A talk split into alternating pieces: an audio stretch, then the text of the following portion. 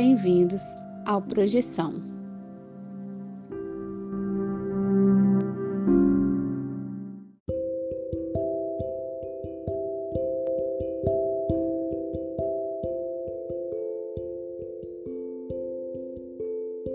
Você já acordou de um sonho e não conseguiu se mexer? Já teve sonhos lúcidos onde você tinha total consciência de que estava em um sonho? E sonhos premonitórios?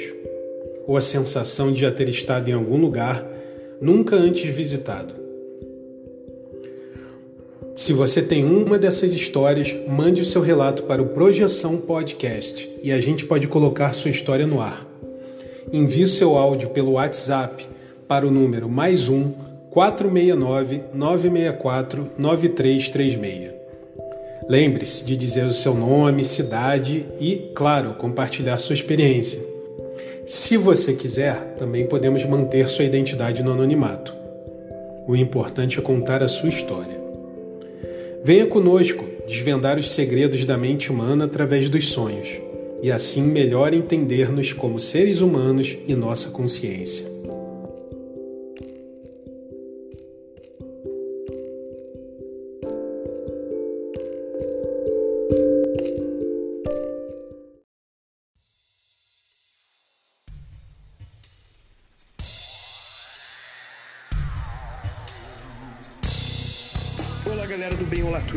Astral, bem-vindo a mais um episódio do Projeção Podcast. E hoje temos a segunda parte do relato do Wellington Lemura. Se você ainda não escutou a primeira parte, volta lá e escuta, porque muita coisa vai fazer sentido hoje.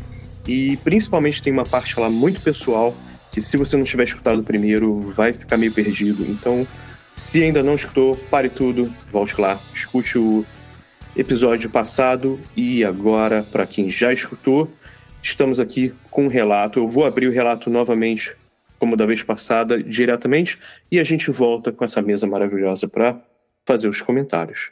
Então, vem com a gente escutar o relato do Wellington. Voltando para minha chegada no Japão, o serviço lá era muito puxado, sabe? A gente tinha que trabalhar por muitas horas de pé e era um trabalho muito repetitivo e, e sujo, né? A gente fazia, eu não sei como é que chama no Brasil, mas chama spark plug. É uns plugs de cerâmica que você usa para faiscar. Você passa uma corrente elétrica nele e faísca e auxilia no acendimento do fogo. Então chegava no final de semana, a galera saía para beber, se divertir, para ir dançar, para ir nas discos e para farra mesmo, né? E eu não queria continuar naquele serviço, pois era muito dolorido, você tinha que ficar de pé por muitas horas e tal. Então, enquanto o pessoal saía para se divertir, eu reservava uma ou duas horas a mais e ficava estudando em casa. Chegava final de semana, eu ficava estudando e botava minha mão no que dava. Então, por exemplo, como eu já tinha condições ali no Japão, eu ia nas livrarias ali e nossa, livro e revista de eletrônico no Japão ali não tinha absolutamente nada a ver com o que eu já tinha visto no Brasil. Sabe, as coisas ali, que os circuitos ali que eles ensinavam as pessoas a fazer, já era no nível que usava microprocessador, sabe? Era coisa de outro nível. Enquanto no Brasil a gente aprendia a fazer luzinha pisca-pisca, lá você já aprendia a fazer controladores diversos, de, de diferentes tipos, sabe? Eram, eram circuitos muito mais complexos do que a gente via no Brasil. Uma vez a empreiteira transferiu a gente de serviço e nós fomos parar numa tal de Nitoco, ficava lá em Comac. Essa fábrica ela fazia processadores, processadores Intel 386 486 na época. E eu que estava doido para fazer mecatrônica, eu fui cair justo aonde, né? Numa fábrica que era toda robotizada. Eu ficava numa prensa, as máquinas passavam para nós as peças que seriam pensadas, eram, eram camadas com os circuitos, né? E depois de prensada, essa peça ia para uma outra máquina onde ela era cortada. E ali onde ela era cortada é que tinha um robô, e essa máquina ficava na minha frente. Então toda vez que ela movimentava, ela era feita com esses circuitos de controle que eu havia dito, que tinha nas revistas. Eram controladores da marca Omron. E a máquina era toda pneumática, nunca tinha visto. Então dava o start no, no começo da máquina, a bandejinha lá com, com a peça que iria ser cortada ia de um ponto, do ponto A até o ponto B. Chegava no ponto B, tinha um sensor ótico que ativava um outro controlador e assim ia indo. Era uma sequência lógica. Então saía de um ponto A no, até o ponto B, no ponto B ligava um sensor, chegava no C, ligava outro sensor e assim a máquina ia funcionando. E assim, e pelo que eu já tinha visto no Brasil, era muito parecido com o sequencial. Quem mexe com eletrônica deve conhecer o sequencial CD4017. Só que a sequência só mudava quando atingia o sensor, o sensor ótico no caso, né? E o serviço que eu fazia era muito chato, sabe? Então eu ficava o dia inteiro olhando para aquele, para aquela máquina na minha frente e esses é, controladores eles têm dois indicadores, um indicador vermelho e um indicador verde. Então toda vez que eles se movimentavam, dava para praticamente assistir a sequência de luzes que tinha ali atrás, né? Aí um dia essa máquina quebrou e ficou o dia inteiro parado. Apareceram lá os técnicos, não sei quem que era, lá, e fuça daqui, e fuça dali, nada de conseguir fazer a máquina funcionar. Só que como eu havia ficado dias e mais dias atrás dessa máquina, eu não sei explicar exatamente o que acontece, mas meio que por intuição, é como se eu visse assim a imagem da máquina em 3D na minha cabeça, sabe? Na minha tela mental assim. Então eu revisava todas as luzes que deveriam acender e na devida sequência. Aí eu, e olhando a máquina, o pessoal tentando arrumar a máquina, eu via que ela realizava toda a sequência que precisava realizar, só que chegava num determinado sensor, ela não acendia, não, não, não sei dizer exatamente o que aquele sensor fazia, mas ele deveria acender de uma determinada maneira e não estava fazendo. Só que por algum motivo, esses técnicos que, que ali estavam não conseguiram identificar esse problema. E eu consegui identificar. Só que você jovem, talvez eu deveria ter ali meus 17, 18 anos, talvez. É, você chega e vai fazer a coisa mais inteligente do mundo, né? Que é chegar e avisar o seu chefe onde é que tá o problema, né? Errado, lá vai eu lá. Lá vai eu lá querer fuçar na máquina para ver se eu conseguia arrumar aquele troço lá que eu nunca tinha visto na minha vida. Aquilo ali era, sabe, era coisa de outro mundo para mim.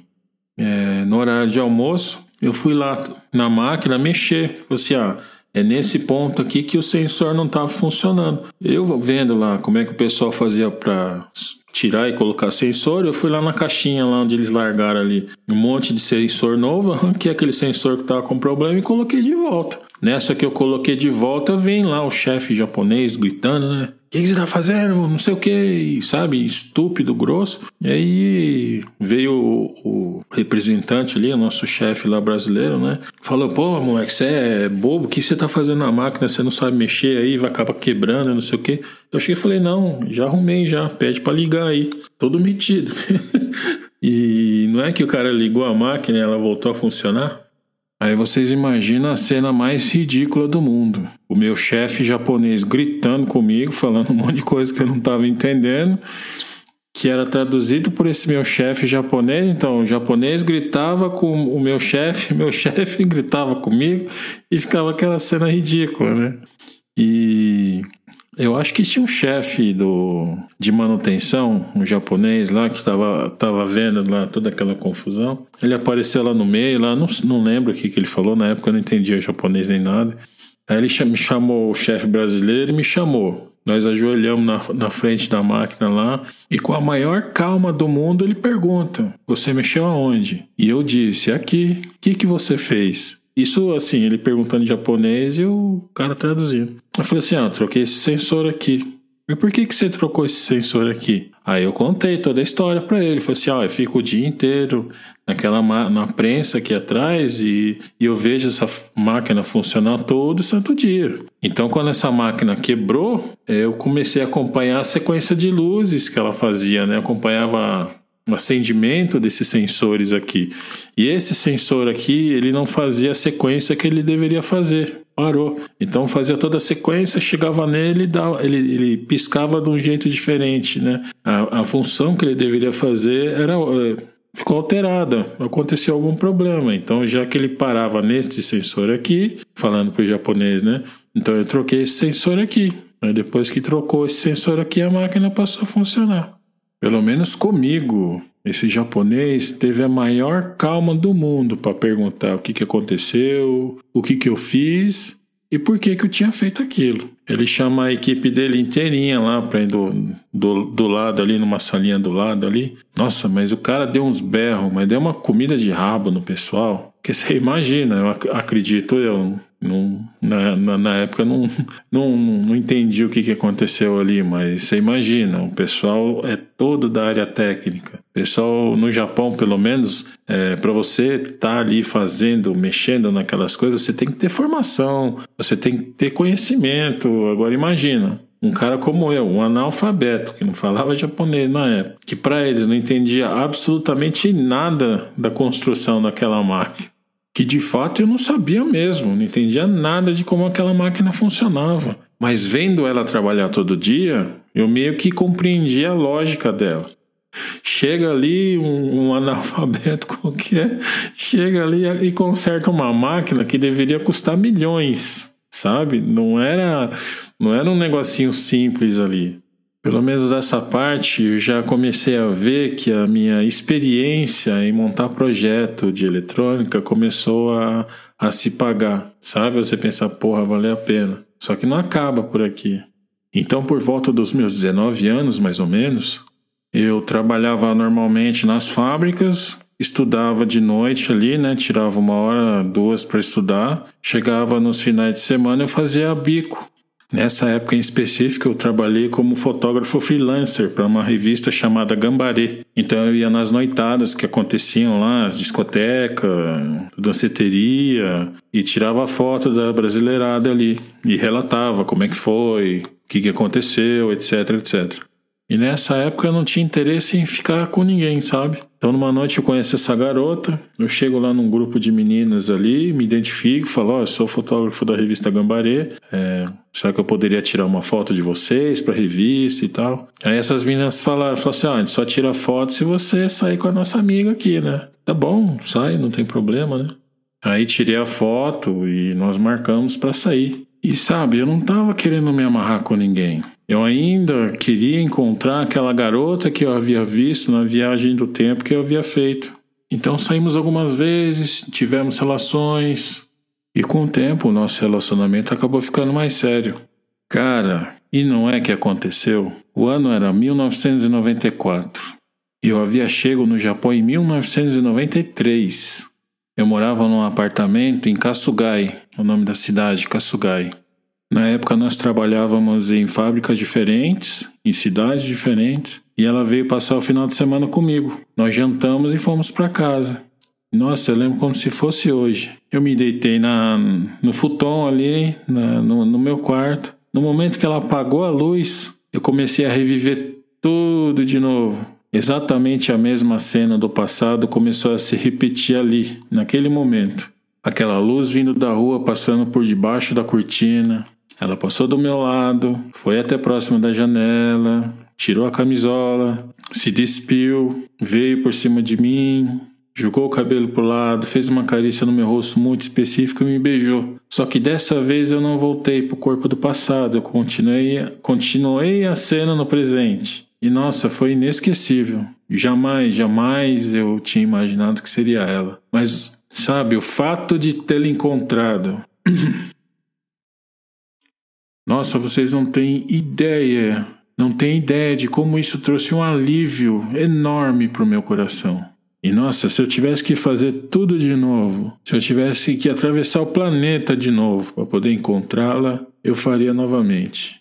E depois que a gente termina de resolver nossas questões ali na cama, sem acender a luz, eu vou até a cozinha. Chegando na cozinha, eu passo ao lado da, da mesa e derrubo alguma coisa. Aí volta tudo de novo. Eu começo a reviver aquela cena do que eu havia visto no passado. Eu pego a carteira na mão e vejo aquela carteira esquisita que eu tinha comentado com vocês. Duas moedeiras, etc, etc. Então a carteira que eu deveria devolver era da minha esposa. Nossa, e sabe, hoje olhando para trás, você acaba reparando que nada foi por acaso. Nada foi por acaso. Tudo foi da maneira que tinha que ser. Tudo aconteceu da maneira que tinha que acontecer. Avançamos alguns anos. Agora eu tenho 22 anos de idade. Eu trabalhava numa fábrica que pintava peças automotivas e num belo dia eu sinto a necessidade de ir até a loja de conveniência perto de casa. Apesar de eu não ter que comprar nada ali, eu acabei indo. Chegando assim nessa loja de conveniência, geralmente eles colocavam os jornais do lado de fora. E eu fiquei ali prestando atenção no jornal e ali tinha um anúncio dizendo que era um anúncio de emprego da Sony. E ali ele estava escrito em inglês que eles estavam precisando de um engenheiro eletrônico para uma vaga que eles tinham. Só que assim, eu não tenho nenhuma formação de engenharia eletrônica. O máximo que eu tinha era conhecimento de eletrônica nível robista, assim, sabe? Mas eu tentei. Eu fui lá tirar sorte. Eu liguei para aquele telefone e me inscrevi lá. Falei, ó, é sobre a vaga aí de, de engenheiro eletrônico e tal, não sei o quê. A menina brasileira que atendeu lá, o senhor tem experiência? Falei, tenho. Não tinha, é mentira. Não tinha experiência nenhuma, não. Mas mesmo assim, eu, agendei. Depois que você desliga o telefone, você fica pensando, né? Putz, o que, que eu fui fazer, né? Então já existia o PlayStation 1 e na época, se eu não me engano, já tinha saído também o Nintendo 64. Nesse meio tempo, eu tinha feito alteração no hardware desses, desses consoles de videogame. Eu havia acelerado a frequência do processador, de ambos, tanto do PlayStation quanto do Nintendo 64. Esse é o tal do overclock que o pessoal conhece hoje em dia. E por intuição eu senti que eu deveria levar esses dois consoles desmontados para a entrevista. E assim eu fiz. Chegando lá, a mulher da empreiteira havia me desanimado já logo de cara, sabe? Ela disse que é, dos dez últimos que tentaram a vaga, ninguém conseguiu. E que todos eles tinham graduações, etc. E eu não tinha nada, né? Eu só tinha ali, é, não tinha como comprovar nada. Eu fui literalmente na cara e na coragem. Aí ela me deixou numa sala e nisso vem lá o engenheiro responsável, vem com um manual de serviço de uma filmadora lá. O manual de serviço é um livro técnico que contém os esquemas elétricos, o desenho das placas e todo o procedimento técnico que você deve fazer para dar manutenção no equipamento. Aí esse japonês pergunta: o senhor tem alguma dúvida? Tem alguma coisa a dizer? E por intuição eu senti que eu tinha que abrir a mochila e mostrar os dois consoles para ele e dizer para ele o que eu tinha feito. Abri a mochila, coloquei os dois consoles em cima da mesa assim e falei para ele, falei, ó, oh, esse aqui eu acelerei o processador dele assim, assim, assim, assim, troquei o cristal tal, fiz isso. Peguei o Nintendo 64, eu fiz a mesma coisa. Falei assim: ó, oh, isso aqui também eu fiz. Instalei essa chavinha aqui nessa posição. Ele multiplica o, a frequência do, do processador para 1.5. Se mudar para cá, muda para 2.0. Só que em 2.0 nem todos os jogos funcionam. Para, para. Aí ele falou: Ah, tá, legal. Ele catou o manual de serviço que ele ia usar para fazer uma prova comigo, né? Ia pedir para que eu lesse ali o esquema elétrico, tudo. Jogou em cima da mesa e falou: Ah, pode olhar. Ele já logo em seguida perguntou: Você sabe ler esquema elétrico? Eu falei: Lógico que eu sei. Então, a partir desse dia, com 22 anos de idade, eu havia me tornado engenheiro da Sony no Japão, sem ter qualquer qualificação ou formação em engenharia eletrônica. Sem ter faculdade de eletrônica, nada, eu simplesmente passei no teste. Logo no primeiro dia de trabalho, eu descubro que meu chefe era brasileiro. O trabalho era fazer manutenção em filmadoras 8mm. Eu nunca tinha visto uma na minha frente. Eu tinha, tava acostumado a ver aquelas câmeras grandes VHS, né? Mas essas 8mm pequenininhas eu nunca tinha visto na minha frente. Quanto mais da manutenção nelas. E esse meu chefe foi bem seco, estúpido. Ele me trouxe uma câmera quebrada que nem ligava. Ele disse que eu tinha um dia para arrumar essa câmera. E caso eu não conseguisse arrumar, eu nem precisaria voltar no dia seguinte. Ele só chegou, mostrou onde era a minha mesa e, tipo assim, se vira, sabe? Me veio na cabeça aqueles circuitos daquelas revistas, daqueles restos de revista que era lixo para muita gente. Então eu comecei a me lembrar daquela sessão de manutenção daquelas revistas, que os técnicos enviavam as soluções do Brasil inteiro, dizendo como é que eles arrumavam aquela televisão, aquele rádio que não ligava, por exemplo. televisão que não liga, fazer esse e esse procedimento, rádio que não liga, fazer esse, esse e aquele procedimento. Meio que foi por instinto. Eu já testei o curto na câmera e batata. A, a parte de entrada de alimentação da câmera estava em curto. Então eu removi o curto-circuito ali da placa e troquei o fusível. Imediatamente a câmera voltou a funcionar em coisa assim, não sei, 5, 10 minutos. Foi muito rápido. E desse dia em diante eu consegui realizar aquele meu sonho de criança, de pedir para o universo para saber como que esses circuitos funcionavam. Uma vez dentro da Sony, como engenheiro, eu aprendi. Eu vi lá como é que eram os processos para se desenvolver uma filmadora, como eram feitos os testes de qualidade dos produtos, qual era o segredo que faziam eles durarem. Eu tinha visto todo o processo de desenvolvimento, desde a concepção até do protótipo, depois a miniaturização do circuito, como que a câmera era montada do zero, do zero, desde o cabeçote, da tampa de plástico, da lente, tudo. Era uma linha de montagem assim, você podia acompanhar e ver passo a passo. Adiantando um pouco o tempo, agora já no Brasil, eu continuava a fazer meus trabalhos de resgate. Então, uma vez nós passamos por um ambiente pesado, seco e bem abafado. Eu escutei o som de uma mulher agonizando à distância, pedindo ajuda. Apesar do líder ali que, que estava nos acompanhando dizer, se comunicar dizendo para ignorar, eu fui mesmo assim. Ao chegar lá, me deparo com um ser com cara de bode. Era uma armadilha.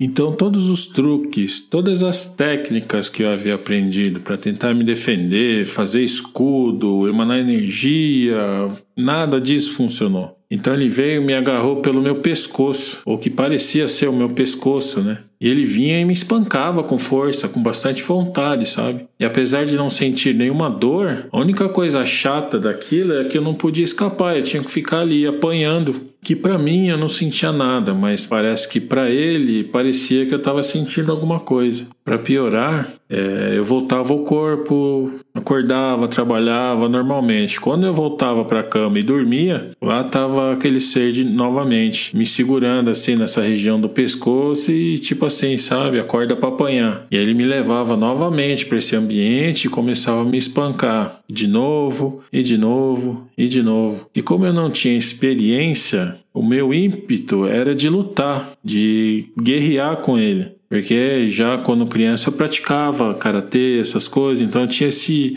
espírito de luta. E muito tempo depois eu descobri que a pior besteira que você pode fazer é ter essa vontade de querer agredir o outro, de querer bater essas coisas todas. Né? Muito pelo contrário, você tem que se desarmar. E aí a coisa só parou quando eu desisti de lutar. Eu perdi aquele, aquele ímpeto de combatê-lo. Eu simplesmente fui entregando aquela raiva, aquela frustração toda que eu sentia para o universo e fui me acalmando, apesar de todo espancamento e das ofensas que eu estava sofrendo. Pois o mais difícil é justamente isso, porque esses seres conhecem as suas fraquezas, eles conhecem os seus medos, eles sabem tudo sobre você. E quando você fica numa situação dessa, eles ficam jogando isso na tua cara. Então, a partir do momento que eu passei a, a me acalmar e me, e me, livrar dessa sensação de, de guerrear, de combater, de proteger, de fazer isso, de fazer aquilo, esse ser não conseguiu me ver mais. Então, o segredo para lidar com esse tipo de situação, segundo as experiências que eu tive, não ter esse espírito de enfrentamento, jogar o seu próprio ego no lixo, sabe? Não deixar o seu ego exposto para que eles pisem em cima, entendeu? O ano agora é 2003, 2004. Eu estava tirando a minha certificação Microsoft MCP e MCSE.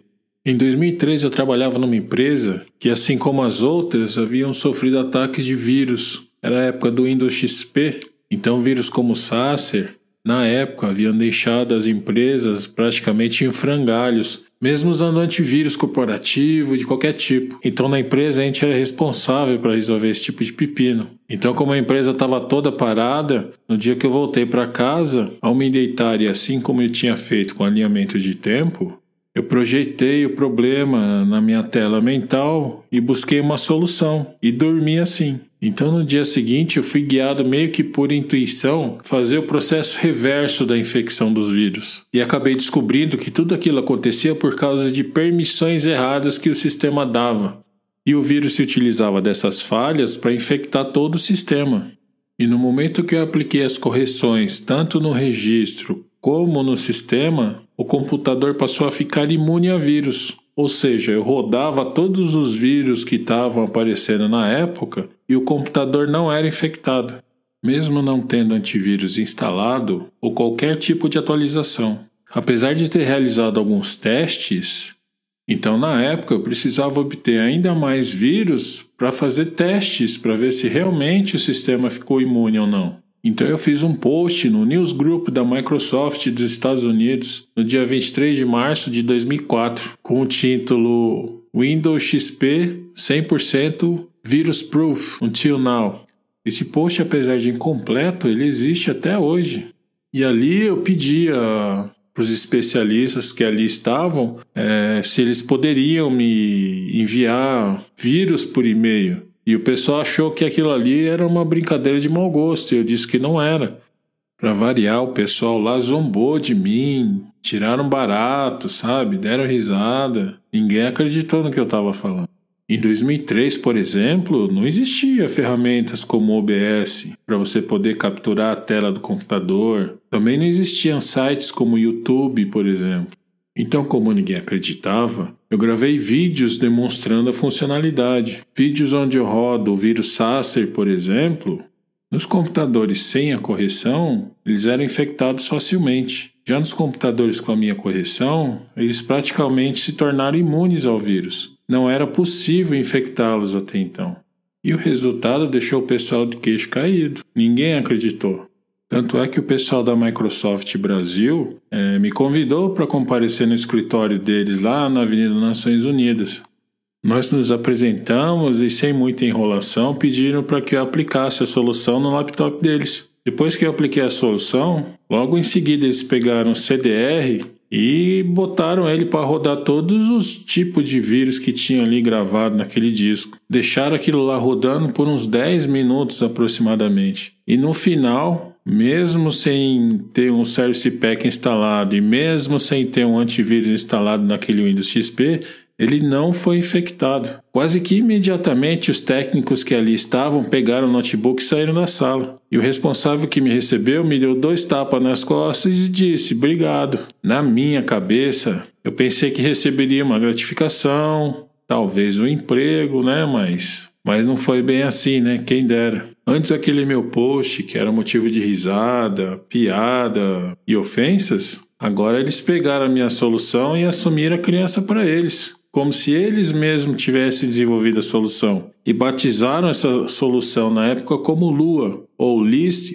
Privileged User Accounts. E da noite para o dia surgiram diversos especialistas que antes me chamavam de mentiroso e que agora confirmavam o feito. E a solução era simples, funcionava de uma maneira muito semelhante à do Unix ou Linux, quando a pessoa roda o sistema como usuário não administrativo. Só que quando você fazia isso nos sistemas Microsoft da época, como o Windows XP, era quase impossível usar o sistema como usuário comum, porque ele dava muito problema. Isso só foi possível depois da solução que eu criei. E depois de tanto reclamar, de falar na época, nos fóruns e nos newsgroups da época, a Microsoft alterou o nome para User Account Control, ou UAC. E no final eles aplicaram essa solução à maneira deles criando aquela bagunça que foi o Windows Vista, né? Todo mundo se lembra como é que era aquilo lá. Mas ainda assim, essa minha solução é utilizada até hoje nos sistemas da Microsoft, seja ele Server, Windows 10 e Windows 11 agora.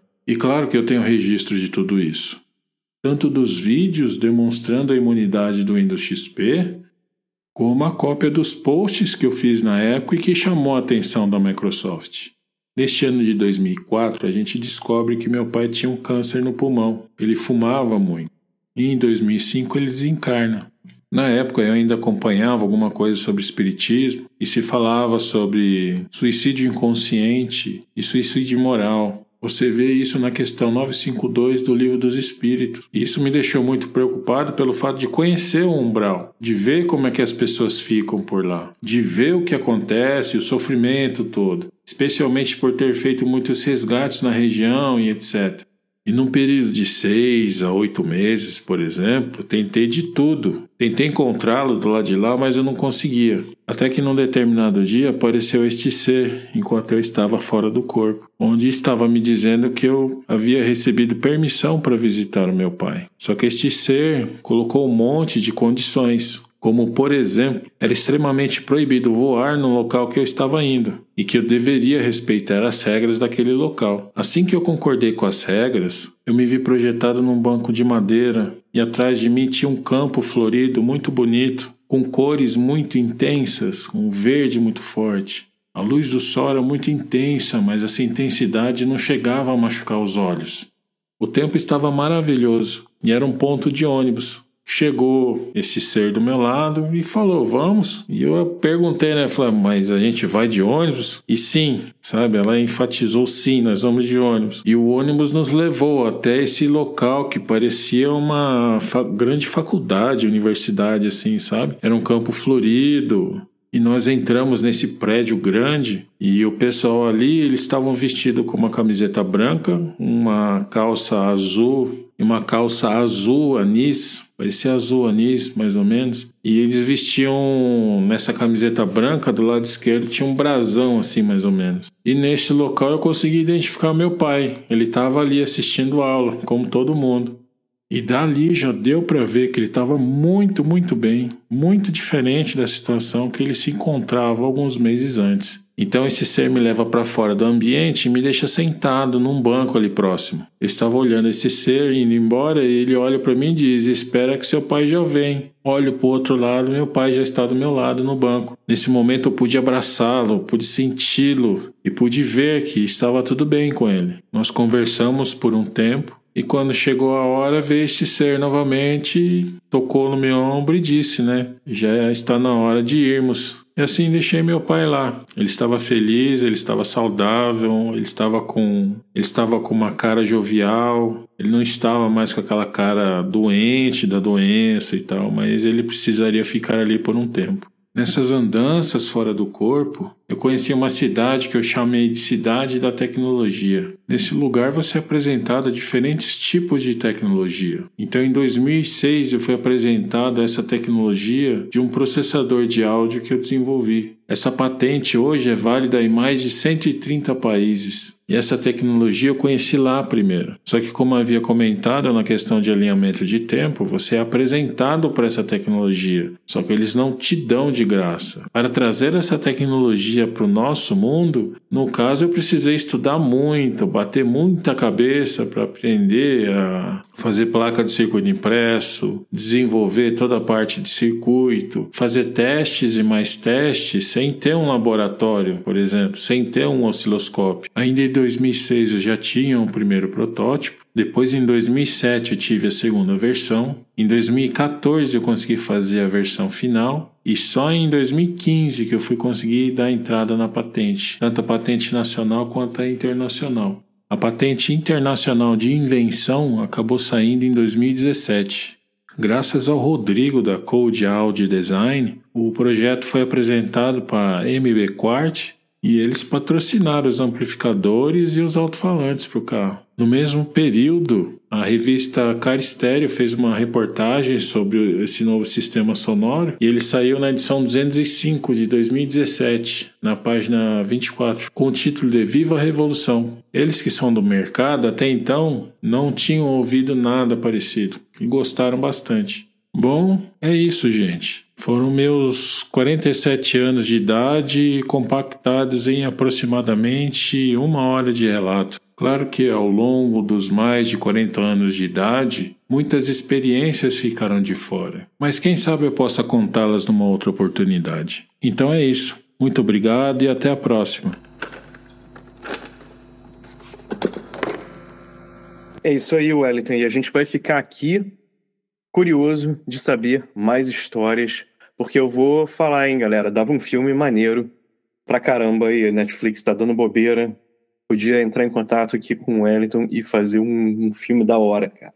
E para bater esse papo sobre essa história, porra, incrível, né, cara? E muito legal. História de, de pô, luta mesmo uh, e, e, perseverança e amor também, né, cara? E muita coisa aí entre toda essa história. Eu chamo essa mesa maravilhosa, vou chamar aqui o Vinícius. Beleza, Vinícius? Como é que tá aí hoje? Beleza, César. Beleza, Rodolfo. E aí, Wellington, um abração para você. Já começo te mandando meu abraço. Maneiríssimo seu relato, muito bonito. Daqui a pouquinho a gente vai comentar sobre. Isso aí. Vinícius já dando um alô pro Rodolfo. Beleza, Rodolfo? Beleza, César. Beleza, Vinícius. Wellington, tô mandando meu abraço aqui para você também. O relato de hoje foi assim sensacional. Tô aprendendo muito com as histórias do Wellington. Realmente dava um filme assim com volume 1, 2 e 3.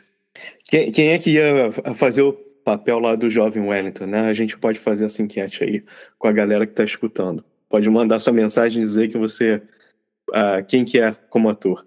Galera, fora as brincadeiras, vou, vou abrir já aqui para os relatos. Vou começar com o Rodolfo, depois a gente passa para o Vinícius e eu faço meus, meus comentários. Rodolfo, a mesa é sua. Certo, vamos lá.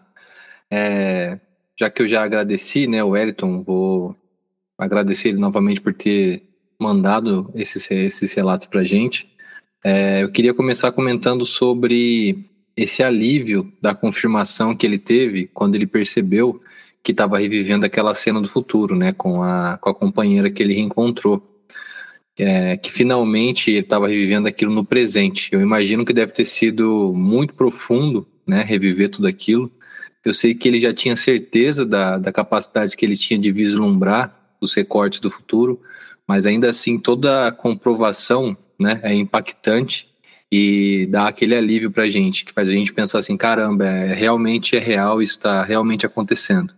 Então, mesmo quando a gente tem muita confiança de que aquele fenômeno que a gente está presenciando é real quando a gente tem uma comprovação assim física, digamos assim, no mundo real, a gente fica mais seguro e, e tem esse tipo de alívio. Eu, compartilho desse alívio que o Wellington sentiu, sabe? É, meu segundo comentário seria sobre como a intuição dele parece ser muito forte, né? É, que auxiliou ele diversas vezes na, na carreira profissional. O corpo intuitivo é realmente uma ferramenta assim eu vejo que é uma ferramenta muito útil quando a gente passa a perceber ele com mais atenção.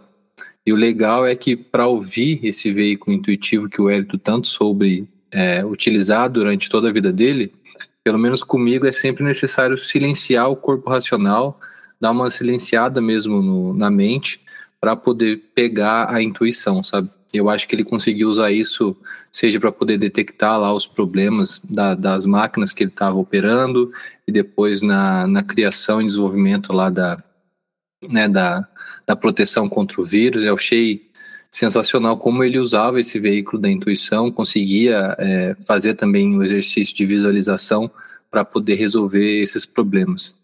É, eu achei muito instigante também como que o Wellington se deu é, como que ele conseguiu fazer a, as oportunidades da vida dele ser aproveitadas, sabe? Eu cheguei a pensar aqui na diferença entre o autodidata e o graduado, sabe? Porque muitas vezes o autodidata ele demonstra um real interesse que muitas vezes vem da infância, assim. E pelo que ele conta, é, é o caso dele, porque ele sempre demonstrou essa sede de, de conhecimento e é raro, né, a gente que, que já passou por uma faculdade ou qualquer curso do tipo, a gente sabe que muitas vezes as pessoas estão lá sem, sem se conhecer, sem saber o que gostam, o que querem fazer. E o Ayrton, desde muito cedo, demonstrou essa capacidade muito grande de, de trabalhar com eletrônica e conseguir resolver problemas que muitas, muitos técnicos graduados não conseguiam, né? Mas enfim, um outro ponto que ele relatou que eu achei assim muito didático foi sobre a armadilha no mundo espiritual, né? Na qual o mentor dele chegou a avisar para ele não ouvir aquele espírito que estava lamentando, pedindo socorro. E assim, é muito comum esse tipo de armadilha. Antes de ter as projeções, eu já tinha ouvido alguns relatos sobre, mas depois com as minhas projeções, assim, nada melhor do que a prática para a gente poder realmente é, aprender a, a a conviver no mundo espiritual e não cair tanto nessas armadilhas, porque uma hora ou outra a consciência vai estar tá baixa e a gente vai, vai acabar caindo nessa, nessas armadilhas. Mas como que funciona? Normalmente esses espíritos mal intencionados, eles pedem ajuda ou eles tentam nos pegar por uma lábia, assim, eles têm uma lábia muito boa, digamos assim. Por isso que é importante a lucidez. É, pelo que eu vou puxando da minha memória aqui, eu acho que a última vez que isso me aconteceu, apareceu um ser na minha frente que era visualmente muito feio, é, parecia, sei lá, ah, um feto, mas um feto grande, com o rosto de um idoso, era um negócio bem, bem bizarro, assim. Só que ele transmitia um, um interesse em mim e um, um convite para conversar com ele muito interessante. E esse era, essa era a armadilha que ele estava passando, sabe? Do tipo assim, ó, vamos conversar que eu tenho algo muito importante para te falar. E meio que a, aquela intenção que ele estava me passando é, ofuscava um pouco a visão física que eu tinha dele, que era uma visão meio deturpada e horrenda, assim. E aí o, o mentor falou para mim, ó, não conversa, isso aí é um demônio, e se você conversar com ele, você, você vai cair na armadilha. E por sorte, nesse dia eu tinha, eu tive uma, uma lucidez para poder ouvir o que o, que o mentor estava falando, que muitas vezes o mentor não fica ali do lado, né? Mais uma intuição e um pensamento assim dentro do nosso paracérebro, digamos assim. E aí eu consegui me safar, mas eles realmente usam dessa, desse tipo de armadilha, pedem ajuda, se passam por, por parentes, né? Muitas vezes, ah, aparece sua mãe na sua frente, pede um abraço, pede uma ajuda, a hora que você vai ver, você já está preso e apanhando, como infelizmente o Eriton apanhou. E legal que ele percebeu, né, de, depois de muita batalha, que a não entrar na frequência do, do obsessor, assim. E é um negócio que você só aprende na prática, porque o instinto natural do ser humano, seja aqui no mundo físico, seja em qualquer outra dimensão, é tá batendo em mim, né? Você ou você corre ou você bate de volta, é aquele negócio de fuga e de e reação, né? E se você começa a bater e a xingar e a, e a discutir junto, cara, não adianta. Você entra na frequência dele, ele fica mais forte e você vai acabar sofrendo um pouco antes de acordar, sabe? Muitas vezes você acorda com a catalepsia, o espírito vem com você até seu quarto, fica ali do lado do seu lado, e aí você tem que rezar para Deus e o mundo para poder para poder sair. Mas muito bom que ele conseguiu perceber que você não não aceitar a ofensa, não aceitar a agressão e sempre tentar elevar a sua consciência, se você conseguir atingir esse esse nível de, de lucidez, você vai perceber que como é que eu posso explicar? É como se aquele ódio que você sentia daquela dimensão passasse a virar pena. Então muitas vezes você está brigando com o espírito, tá com ódio dele, tá, daqui a pouco você começa a elevar, fala não, não quero briga, esse cara tá deturpado, ele tá doente da cabeça, ele tá, sabe? Ele só quer meu mal e eu não quero o mal dele. E aí você começa a ver o quão, quão pobre é aquilo, o quão, quão lamentável é aquilo, e você acaba sentindo pena. E é aí que ele perde força, porque é como se você realmente mudasse a frequência e ele não conseguisse mais te atingir. E muitas vezes você some da frente dele, você ainda o vê, mas ele não consegue nos ver. Isso é interessante, eu já passei por algo do tipo. Eu tenho certeza que hoje o Ayrton, se passar, né, com certeza ele passou por outras dessas, ele deve ter se se saído melhor, assim, porque essa é a chave, não entrar na briga e sempre tentar ajudar e tentar vibrar amor. Eu sei que é, é muito fácil falar, mas na hora é isso que a gente tem que fazer. Enfim, também teve o reencontro com o pai dele, que eu achei um, um relato interessantíssimo. A questão do receio dele né, com suicídio moral. Para quem não sabe muito bem o que, que é esse termo, no Espiritismo é, existe a ideia de que alguns espíritos acabam se suicidando indiretamente. Eles não colocam uma arma na boca, nem nada do tipo. Eles, com o uso de cigarro durante a vida, o uso de bebida, é considerado um suicídio indireto. Acho que até o caso do André Luiz, né, que era o espírito que o Chico Xavier escreveu diversas obras, foi o caso dele. Ele bebia muito, acabou tendo problema no corpo físico e morreu por isso e acabou indo para um lugar ruim. Mas pelo que eu já vi, não é necessariamente a regra, sabe? Muitos desencarnados acabam fumando, bebendo e tal, e por N outras questões acabam indo para o lugar bom e não para um lugar de sofrimento. Isso já, já consegui perceber, não é regra, porque muitas vezes também É, a gente não pode simplesmente dizer para a pessoa, se matou, seja diretamente ou indiretamente, e agora ele está mal. Não. Muitas vezes, como eu disse, por N questões, o mundo espiritual acolhe esse espírito, o mundo espiritual leva ele para um hospital espiritual, trata ele bem. E muitas vezes uma pessoa que morreu de uma, uma morte natural pode acabar num lugar de sofrimento, sabe? É, não tem como a gente taxar. É suicida, vai para o vale dos, dos suicidas. Não. É um negócio que não cabe a gente, seja médium, seja guru, seja qualquer pessoa, taxar, sabe? Isso eu acho importante. E aí, legal que ele encontrou o pai dele né, no lugar de luz. E é interessante que sempre tem um mentor que leva, né? Que faz esses rolês, que organiza esse reencontro. Então o cara chegou, levou ele na cidade astral, falou: fica aqui um pouco, seu pai vai vir. Aí o pai dele apareceu. Sempre tem também nessas cidades mais elevadas essa tal luz que não ofusca, é sempre uma luz muito branca ou muito amarela. Isso também é muito comum, achei legal. Enfim, esses foram os pontos assim que eu achei mais interessantes na, na, na caminhada e nos relatos que o, que o Elton mandou pra gente.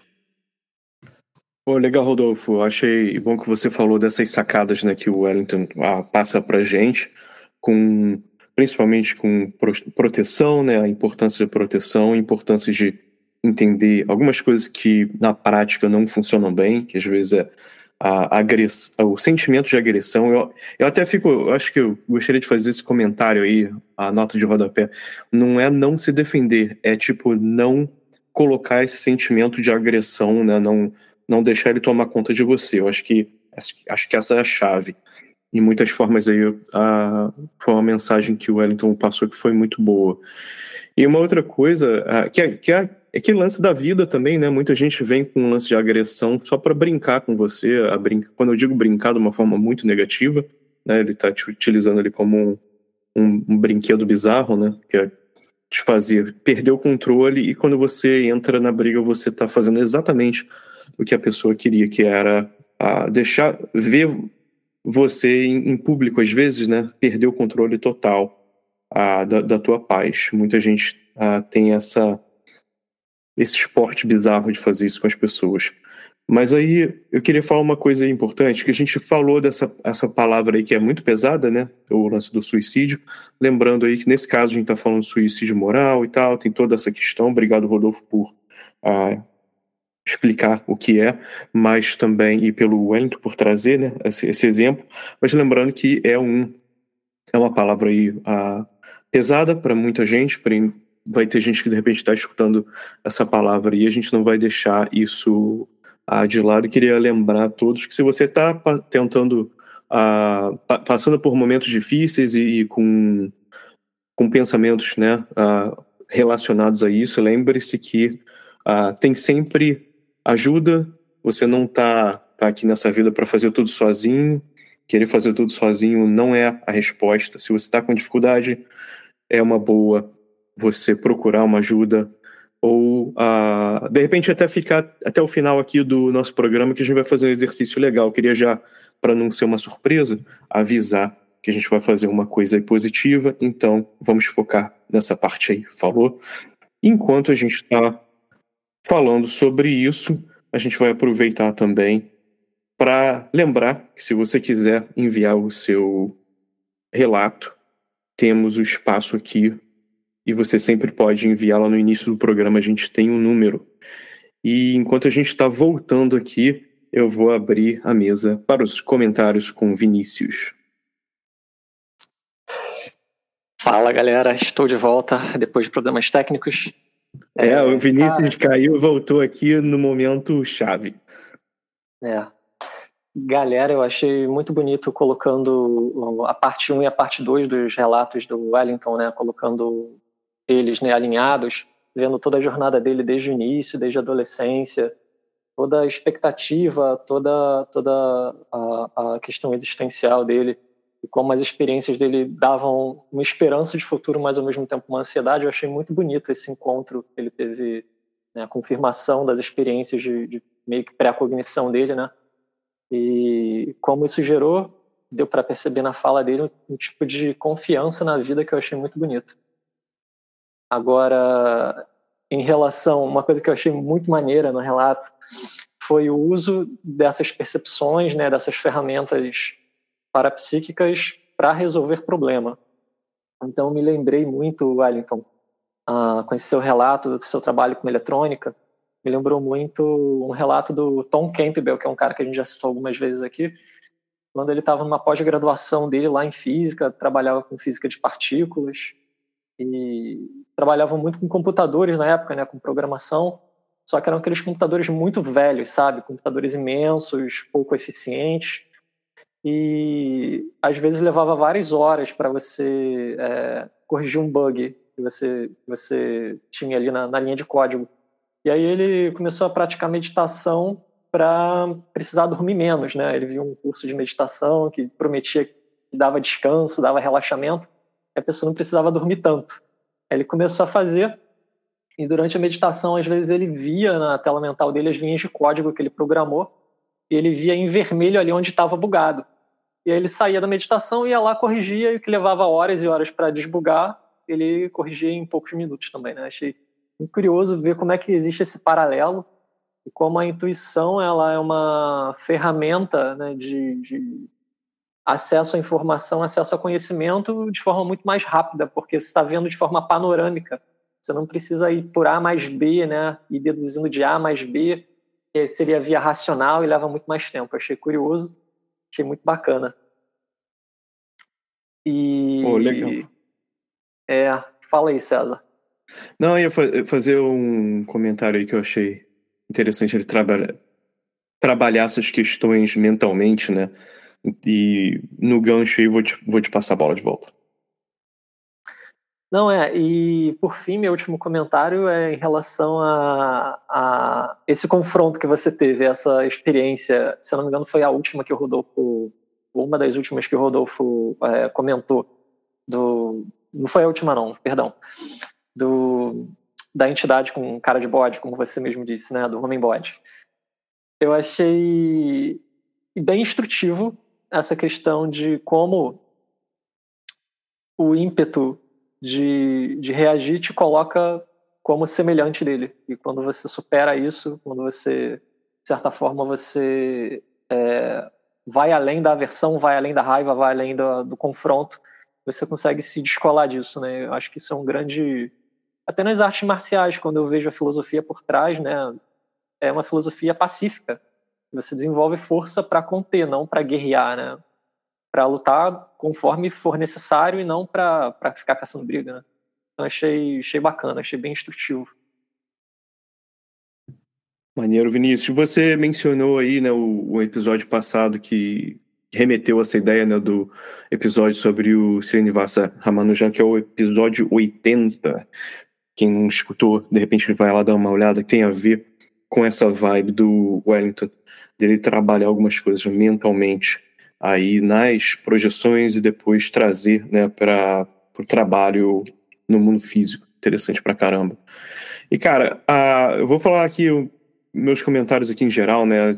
Vou começar aí com uma coisa que eu vou me repetir, né? Lá no início eu falei uma história de luta, né? Amor e amparo.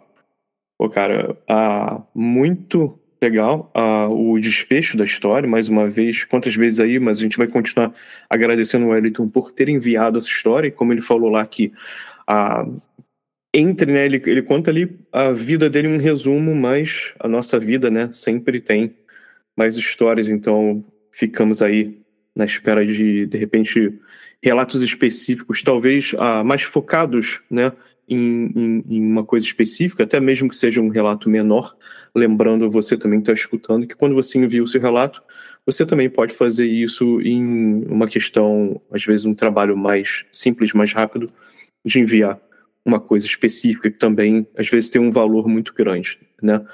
Para lembrar que aqui não existe essa comparação. O Wellington botou tanto tempo, chegou a colocar, pô, ele gravou, você vê que ele gravou, uh, editou e tal, tá tudo né, sem chiado, tudo perfeito, mas lembrando que você também pode trabalhar com as ferramentas que você tem e o impacto é uh, tão grande quanto, então é, é, bom lembrar.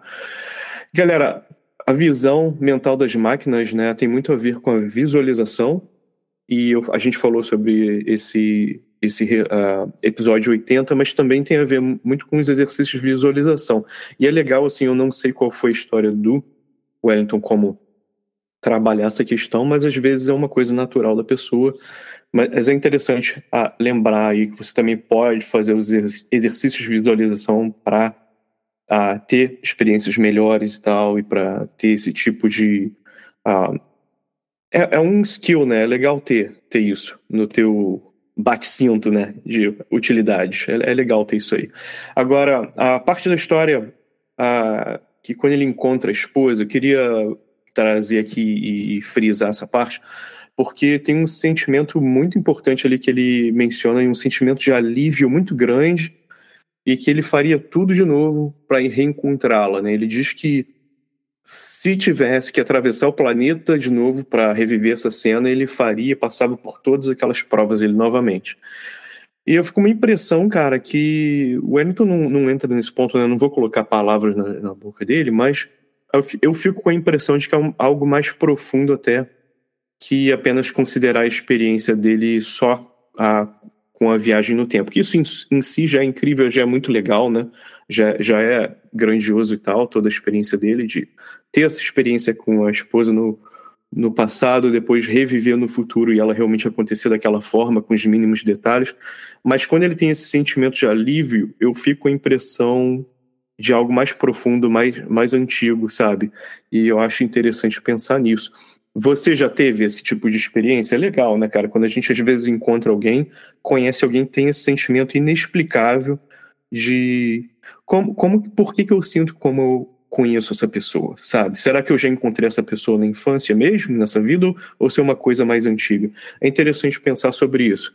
É uma coisa que não é.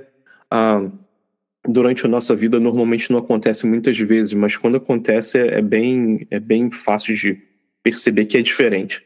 Legal. Afinidade também, né? A gente obviamente pode entrar na, na, na, nesse ponto aí que afinidades também são tão profundas quanto, mas eu fico com a impressão de seja, que seja alguma coisa mais, mais interessante que isso. E eu vou falar também sobre o homem bode que apareceu na história, rapaz. Eu vou perguntar, Vinícius, quem é o homem bode do Projeção Podcast? Não, não estou falando do homem bode da história do Wellington. Quem mais? Para quem não conhece, quem é o homem bode aqui na fila do pão no Projeção? Pô, cara, é um, é um, medo meu de adolescência, né? A gente citou em algum episódio do passado e você sacaneou que ele estava na minha casa procurando pizza. É, é o homem bode que aparece no meio da noite na, na cozinha, quando você quer ir lá pegar água. Mas, mas na verdade ele só queria pizza. Mas ele, você diz que ele tá no lugar errado, né? É porque, no caso, nessa, naquela noite não tinha pizza, cara. Ele veio na casa errada buscar pizza, pelo amor de Deus. É, imagina se ele tá procurando uma com champignon, uma coisa específica, aí mesmo que não. Tem que ir pra é, pizzaria, o meu né? É. é. Mas é isso aí, é, eu tô brincando aqui, mas é legal que no. Obviamente, não, não é a mesma, não é a mesma história, né? A gente tá falando aí dessa entidade que aparece pro Wellington e, e, e a gente teve toda essa discussão de como ele percebeu que a questão é não deixar. Eu queria até frisar novamente, repetir, legal pensar e meditar sobre essa questão de não deixar o ódio né, e a violência tomar conta uh, e fazer você perder o controle, né?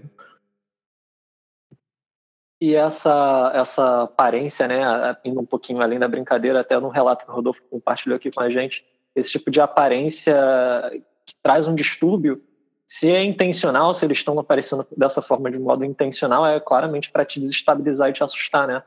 Toda Exato. a cultura que associa bode e alguns outros animais ao demônio, né, aqui no, no Ocidente, trazem isso. Então, obviamente, para te assustar, para te, te, te, desestabilizar, né, para ele passar uma impressão de que ele é algo além do humano, que é um mal além do humano, quando na verdade é um, uma pessoa digna de compaixão, né? Lembrando que as aparências enganam, né? de repente o, o bode era de boa também, de repente troca uma ideia, né? Pode ser que. Deixa o Bafomé em paz, né? Não tá fazendo mal a ninguém. Tá é, lá só. Tem a versão bafolinho, né? O bafomé bonitinho, bafofinho. É, bafofinho, pode crer. Mas, ah, mas é isso, né, cara? Tipo, é, é aquele lance, né? A galera também sempre fala do lance de ah, joga. Tem, tem gente que fala, né? Joga energia, tem aquela técnica para ver se vai só se alimentar da energia, ah, ou a questão da, da luz. Ah, tal da luz a púrpura, né? Você pode jogar também em cima, que normalmente vai te mostrar o que, o que aquela entidade realmente é. Então é legal pensar sobre essas coisas aí, né? Agora, cara, é muita labuta, né? Que o Wellington passou, ah, passou por umas dificuldades, por uns perrengues, e na vida a gente se identifica com, com algumas coisas aí, né? Que o Wellington passou, porque a vida, né? É, não, não é mole não, cara. É, rapadura é doce, mas não é mole não, né? Então é o seguinte, toda a experiência dos estudos do Wellington no final pagaram muito bem, né? E, e, eu acho que aí, cara, ele traz uma mensagem, várias, né, mensagens muito maneiras, mas essa é muito boa. Lembrando aí a todos que não querem estudar, isso é muito importante, porque, imagina, se você tivesse a resposta, mas não, não, entender como funciona, não ajuda muito, né? Senão você vai ficar igual os técnicos da história do Wellington, que tinha formação, a, tinha, né, a, todos os credenciais, mas não conseguiam consertar a máquina que um traba, trabalhador jovem sem, sem, sem formação formal, né? Vamos, vamos frisar, não tinha formação formal, mas autodidata, mas aí ele conseguiu. Mas é aquela coisa, né? O que eu aprendo com essa história, eu, César, né? O Wellington, cara, estudou por anos, se esforçou muito no, nos tempos livres e estava se preparando aí quando a vida a, o apresentou esses problemas, né? Então é, é legal pensar sobre isso. É, né, Wellington? Nada foi por acaso, cara. Realmente, nada foi por acaso. É ouvinte também, né? Sim, você. Nada foi por acaso. Já parou para pensar sobre isso? Eu não estou aqui para falar em ideias absurdas aí de meritocracia, cara. Isso aí não, né? não, é o, não é o ponto aqui. O que eu estou dizendo é, independente do que você acredita, as experiências e vivências que você viveu no passado te preparam para o agora. É, você reparou aí que eu estou falando, não estou falando sobre o futuro, estou falando sobre o presente. Vamos juntos fazer um presente melhor? Então, enquanto meditamos nessa ideia, internalizamos como vamos fazer isso, não se esqueça de que sempre tem uma solução. Quais são as ferramentas e conhecimentos que você já tem que vai te tirar de uma situação que você não está curtindo? Legal, pensa sobre isso, né? Isso é profundo, mas também bem simples, se a gente for parar para pensar. Vamos aproveitar esse momento aí e visualizar um presente melhor juntos? Então, vou propor aqui fazer um exercício, falou? Ah, vamos fazer um exercício mental aqui bem simples, mas muito poderoso.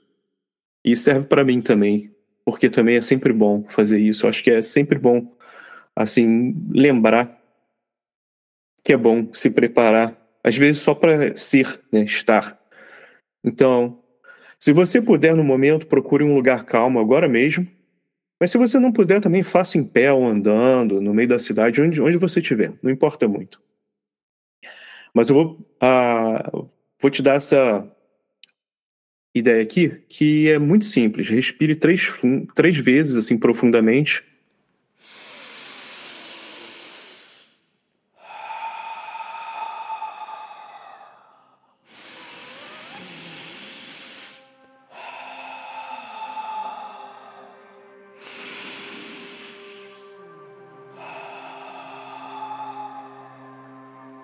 Agora vamos refletir. O que você já tem dentro de você para estar nessa versão melhorada de presente? Será que você já está lá? Será que tem algo que tem que ser modificado para você chegar nesse lugar? Que é aqui? Tem a ver com o nosso ego? Será que temos que deixar esse ego de lado, como o Eliton mencionou?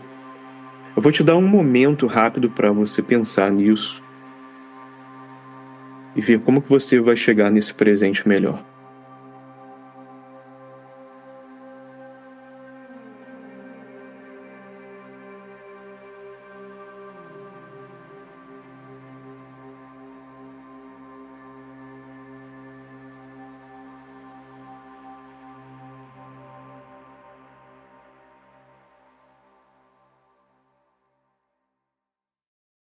E aí?